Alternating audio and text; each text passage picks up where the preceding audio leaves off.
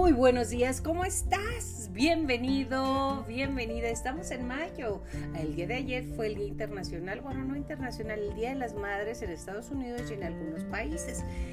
El Día de las Madres dentro de los mexicanos es el día de mañana y de eso te quiero platicar hoy. Está sobrevaluado la madre, existe ese apego total a la madre. ¿Es tu hijo tu espejo? Sí, sí, sí, sí, sí. Que dices, ¿de dónde me salió este hijo? Pues quién sabe, ¿verdad? No, no, te salió de ti. Pero bueno, en el mes de mayo hay celebraciones increíbles. Yo creo que es el mes más, aparte de diciembre, ¿verdad? más festivo que hay. El día del estudiante, el día del maestro, el día de la madre, el 5 de mayo. Bueno, hay un sinfín de festejos. Pero yo creo que ninguno tan fuerte como celebrar a la madre para todos es muy importante que tengamos en mente que se celebra la madre de una forma específicamente en ese día. Cuando tú lo puedes celebrar cuando quieras. Exactamente todos los días puedes celebrar el ser madre si eres madre, puedes celebrar a tu mamá si tienes mamá, a tu tía, a quien haya sido la imagen materna para ti. Pero como imagen materna nos imaginamos aquella que vemos en los comerciales, aquellas que nos han vendido de la mujer abnegada en las películas mexicanas, que ahora veo muchísimas con mi mamá. Este, la que todo da, todo sufre, todo está, la que se quita la comida de la boca, la mayoría hemos sido creadas con ese arquetipo de que de mujeres sumisas y mujeres entregadas. Pero hasta dónde es sano eso y hasta dónde no. Porque luego algunas mamás queremos cobrar factura de lo que te di, de lo que estuve por tu culpa, perdí mi cuerpazo que tenía por tu culpa o por... Mentalmente, ¿eh? no se lo dices, pero lo piensas si yo tenía un cuerpazo antes de estar embarazada, si yo tenía esto, si pasó lo otro. Y luego, como en todas las familias, siempre hay cambios cuando llega un niño, desde el embarazo hasta el desenlace, hasta que nace, hasta que está. La familia siempre está en constante, en constante cambio. Siempre hay que adaptarse a cosas que llegan. En este caso no son cosas, son los hijos que no son cosas para nada, pero llenan un espacio. La mayoría de las mujeres dejamos de ser esposas y nos convertimos en mamá. Porque algunas amigas me dijeron, y ustedes saben quiénes son, maridos puedes tener muchos, hijo tomas uno, así que primero va el hijo. Y bueno, la religión, algunas religiones, la mayoría, primero va el esposo, la pareja y luego el hijo porque los hijos se van. Y tú y yo lo sabemos. Aquí es un podcast, podcast para adultos, para personas tonas, cuarentonas, cincuentonas, sesentonas, setentonas, noventonas y hasta donde llegues. Así es. Nos dijeron que siempre el hijo es primero. ¿En dónde está la raya que divide a una mamá de una madre tóxica, la que quiere controlar todo, la que no deja casar al hijo con su novia porque es esto, porque el otro, porque te lo dije, o en su defecto la mamá que quiere conseguirle una buena esposa a su hijo. Cuenta la leyenda de unas señoras así como yo, de, de, de edad, que están platicando en un cafecito que sí arregla uno el mundo en el cafecito, no lo podemos negar. Entonces le dice la mamá a, una de sus amigas, dice, no hombre, dice, mi hija tuvo una suerte increíble, mi yerno es fantástico, se levanta con los niños en la noche, le compra una camioneta nueva cada año, siempre está pendiente de que tenga buena ropa, le lleva el café en la mañana. No, no, no, una chulada de yerno tengo. Y todas, wow. Oye, ¿y Alonso, tu hijo? No, no, no, no, mala suerte, de veras, mala suerte. Le tocó una esposa de lo más floja que puedas imaginarte. Imagínate, quiere que él se levante con los niños en la noche, aparte de que él trabaja todo el día. Y claro, le exige camioneta nueva cada año, le exige que tenga la casa muy bonita. No, no, no, no, se lo va a acabar. Capichi, la misma situación, pero de diferente óptica. Todo es circunstancial en este mundo dependiendo en dónde estás. Para algunos fuimos una madre muy buena, para otros fuimos un terror. La misma madre. ¿Te ha tocado con tus hermanos que platicas de, ah, oye, mi mamá esto y lo... No, no es cierto. Eso no pasó. Yo tengo estos datos de la misma familia, en el mismo vínculo, y cada quien tiene una historia diferente. De eso quiero platicarte. ¿Qué se graba en la mente de los hijos cuando estamos eh, ante la madre? Ahora, tu mamá pudo haber hecho contigo mil cosas que no te gustaron. Un millón. No te dio cariño, no te dio la atención, la comida te la hacía mal, siempre se la pasaba de fiesta o X. O enojada. O peor, deprimida. Hay madres deprimidas que le roban a los hijos la alegría de vivir. Que no saben qué hacer para sacar adelante a esa madre. No se vale. Pero no importa, como haya sido tu maternidad, como haya sido tu madre, después de los 25 años tienes la obligación de sanar a tu madre. A tu madre y a tu padre, claro está, pero en este caso por el 10 de mayo estamos hablando del Día de la Madre. Hay madres tan narcisistas que a las hijas las quieren tener lo más precioso para que sean el ejemplo, para que sean mi orgullo. Yo hice esto casi solita, así como decía la mamá de Gordolfo Gelatino. No, no, no, no, no, no, no, no, no. Es duro tener una madre narcisista, muy duro, porque la madre, tú tienes que estar a la altura de ellos o de ellas. Entonces, pero después de los 25 empieza a sanar. Los hijos venimos con herramientas para trascender a nuestros padres. Así tus hijos vienen con herramientas. El detalle es que tomes conciencia. Como todo en la vida, la conciencia hace la diferencia. Empieza a sanar, empieza a comprender que la mayoría de los padres y de las madres hicieron su trabajo lo mejor posible. Pusieron su mejor esfuerzo hasta donde sus herramientas de vida les alcanzaban. Algunas madres ya no están entre nosotros y aún así nos siguen doliendo sus palabras. Es que eres muy lenta, eres muy vaga, eres un... Bueno, no te puedo decir porque ah, de, repente se dice, eres un infierno, qué bárbara, qué cómo eres inquieta, cómo eres, eres, eres, eres, eres, eres, y etiquetamos a nuestros hijos con el eres, eres, eres, eres, eres, eres. El niño o la niña puede ser lo que tú quieras. El tiempo de crianza va a la, a la par del tiempo de formar pareja. Y algunas de las mujeres estamos abocadas en que tenemos que mantener a nuestra pareja. Claro, atender a los hijos, pero primero está la pareja. Entonces se hace una serie de cosas muy tremendas. Ejemplo, yo tenía una amiga que su mamá la sentaba a la hora que llegara su papá para que le escuchara y le dije, eh, cuando ella le reclamaba qué horas son estas de llegar, qué es lo que estás haciendo. Bueno, y una niña qué culpa tiene. Bueno, era su forma de criar.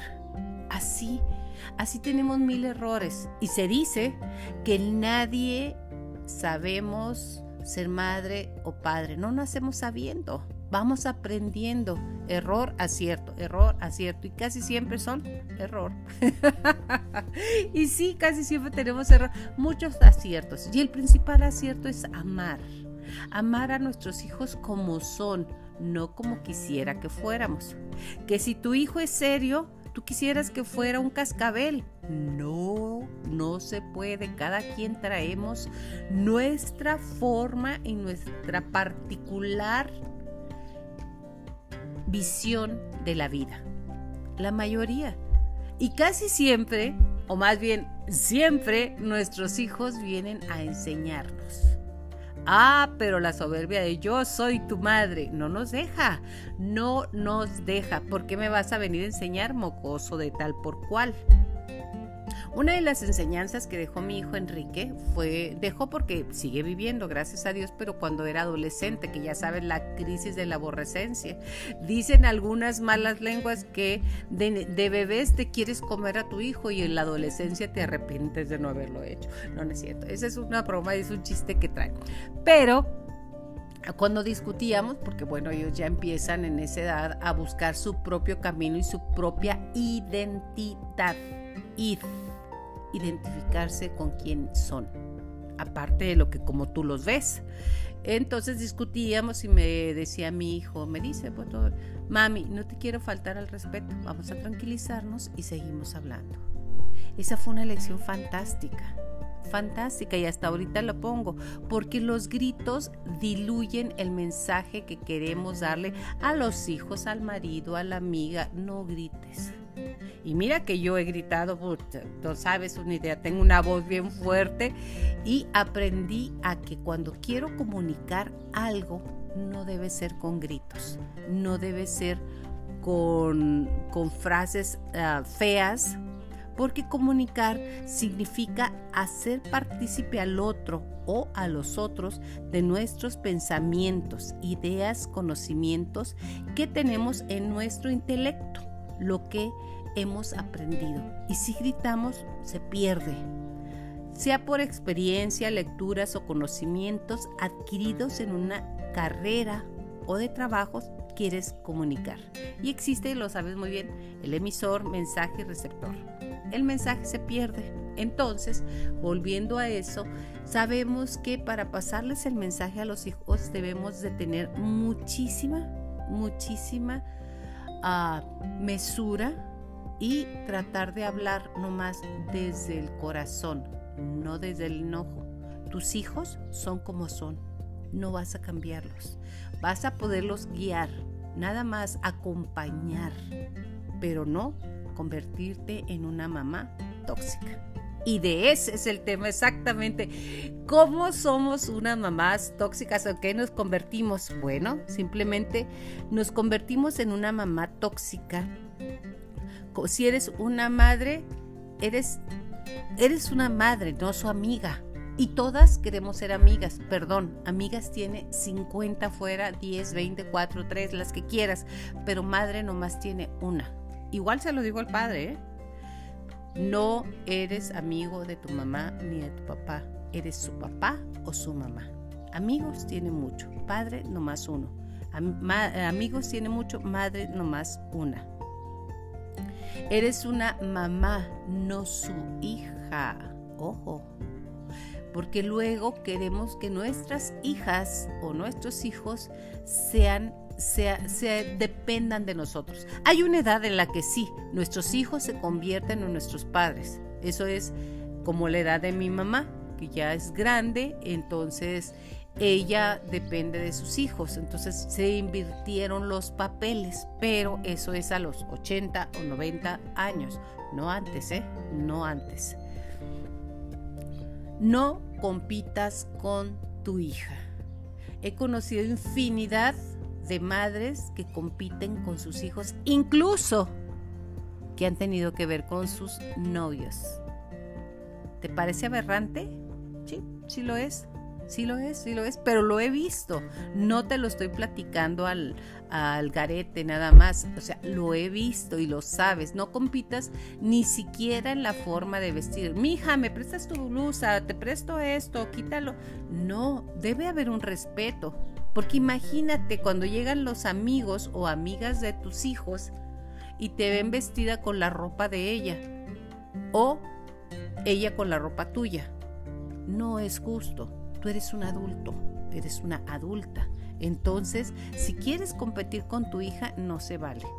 Ellas son jovencitas y están creciendo, o jovencitos, porque también hay en el hombre, ¿no? Que yo soy más fuerte que tú, ándale, vamos a darle las venciditas. Y... No, no compitan. Bueno, es más, si pueden, no compitan en la vida. Cada uno es inigualable, tiene todas las características de un ser humano único. Entonces no compitas. Mira, y te lo dice alguien que compitió en mil cosas, en mil concursos de belleza, en mil concursos, que era competitiva a más no poder. Es muy desgastante porque siempre que hay un ganador, hay muchos perdedores y esos seguramente van a ser tus enemigos. No vale la pena, no vale la pena. Otra cosa que usamos doña Márgara Francisca, no utilices el chantaje emocional. Por favor. Yo que te di la vida y fíjate y dejé de comer por darte y la escuela y no, no, no, lo que das, dalo, así, al universo, a tus hijos, con amor, con entrega. De algún lado regresa, porque todo lo que das regresa a ti hasta siete veces. Eso dice la cábala. Escucha, escucha, escucha lo que te hablan tus hijos. Escucha, por favor porque estamos inmersos en, la edad, en la etapa de los celulares, de los uh, iPad, de las series. Escucha a tus hijos. Cuando tus hijos se acerquen a ti, cierra tu celular, cierra tu computadora, escúchalos. Si quieres 10 minutos nada más, pero esos 10 minutos que sean de calidad. La mayoría de los niños ahorita están con madres de cuerpo presente pero de mente ausente. Ajá. Sí, sí, sí, sí, sí. No, no, pues ahí estoy yo con ellos todo el día. Sí, pero ¿está tu mente con ellos? Creo que no.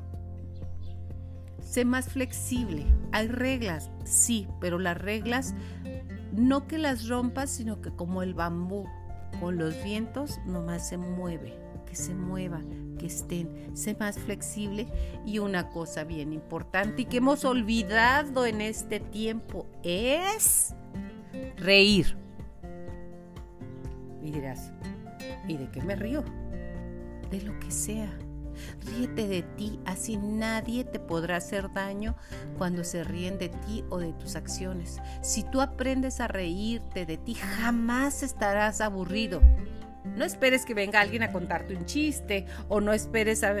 Ríe, ríe de acordarte quién eres, ríe de cuando pensabas una cosa y era lo contrario, ríe de, aprende a reír.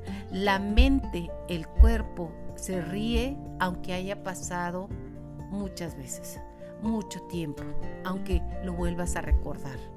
Por eso estamos en, en una etapa madura donde podemos reír de todo lo que creíamos, bueno, Eso te lo voy a contar. A mi prima la güera me da mucha risa. No te digo el nombre porque se enoja. Ella pensaba que cuando su novio de secundaria, al que adoró, eh, le tomó la mano y la cargó en el chinchilagua, o no sé cómo se llamará en otros lados del país, en, hombros para jugar a, a, que te tiren y no sé qué tantas cosas, podía quedar embarazada. Es real eran creencias. Claro que ahorita nos botamos de la risa de eso, pero era real. De eso ríete, de las cosas que creías y no son. Ríete de las ideas y no digas, anda, pues pobre, yo que creía eso. Por favor, no te agredas. Si quieres ser una madre sana, tienes que acordarte del ser humano que eres y de la niña que está en ti, de los sueños que tenías, de las formas en que tenías. Hay mamás presentes, hay mamás ausentes, hay mamás tóxicas, hay mamás controladoras, sabemos mamás de todo. La que tú tengas, ámala como es. Estamos a punto de celebrar el 10 de mayo aquí en México. Este programa, lo sabes, se transmite directamente desde Chihuahua, Chihuahua, México. Entonces, recuerda, auto, ah,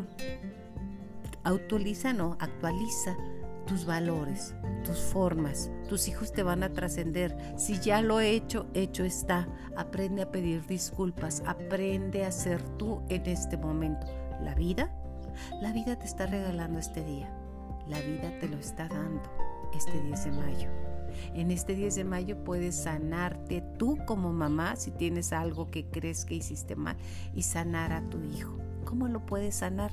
Diciendo un discúlpame, era demasiado controladora y el que mucho controla, poco, poco administra. Entre más control quieras tener sobre tus hijas, dónde está, dónde va, ¿no?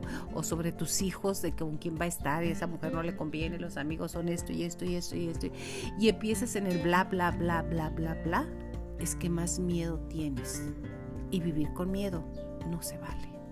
Vivir con miedo es terrorífico para quien lo siente y para quien lo vive. Suelta el miedo, confía, eres hijo de un gran Dios. ¿Sí? Eres hija de un gran Dios que te ama. Así de simple. Recuerda que el poder que te creó, que en este caso para mí es Dios, es el poder que te sana tus heridas emocionales y tus heridas de mamá que hiciste, porque mira que yo sí cometí muchos errores. Es bien importante darte cuenta de que sí eres capaz de cambiar Tienes que intentarte todos los días cambiar tu forma de relacionarte con tu hija o con tu hijo. Hay batallas que hay que elegir, porque hay mamás que nos peleamos por lo mismo durante 10 o 20 años o más. Es horrible, elige tus batallas. ¿Vale la pena enojarme porque deja los trastes ahí o vale la pena enojarme y pelearme y hacer una batalla campal por cualquier cosa? No creo, pero sí elige tus batallas es muy importante. De manera que consigas tener un autocontrol. Esto no vale la pena. Esto sí vale la pena. Mejorar las habilidades sociales y tener una mejor comunicación asertiva en lugar de una comunicación agresiva. Quien quiera hacer algo encuentra la forma. ¿Quieres tener mejor relación con tu familia? Encuentra la forma sin echar culpas a nadie, sin ser víctimas. Todo puede cambiar. Quien no quiere hacer nada encuentra una excusa. No, es que es así, tú no lo conoces, no conoces a mi hija, no conoces a mi hijo, no conoces, no eres, no, no tienes, no nada. De verdad, hay una forma de ser lo que puedes llegar a ser. Es bien importante. ¿Por qué? Porque a esta vida se viene a intentar, a buscar ser feliz. Cuando tú agredes a un niño, cuando agredes a tu hijo o cuando te impones con un control absoluto, ellos, ellos no te van a dejar de amar. Lo más triste es que se van a dejar de amar a sí mismos. Recuerda, eres madre, eres compañera, eres grande pero no eres omnipotente. Ese, ese nomás es Dios. Hasta aquí llega el tema. Me encanta estar en contacto contigo en este podcast. Gracias por tus comentarios. Gracias por compartir si crees que a alguien le puede gustar. Mi nombre es Yolanda Miranda y nos vemos hasta la próxima.